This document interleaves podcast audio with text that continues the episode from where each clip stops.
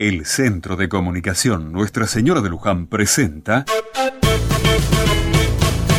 Otra Mirada.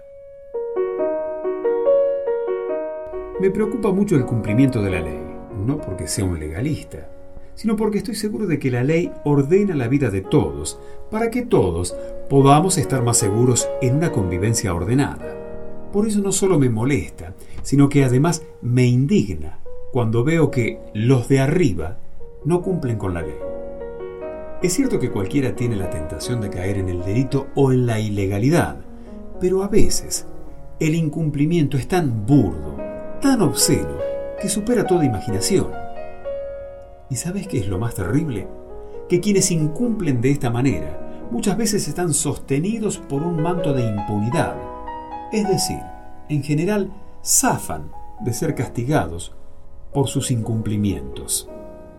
Y eso, a la larga o a la corta, repercute terriblemente sobre todos nosotros.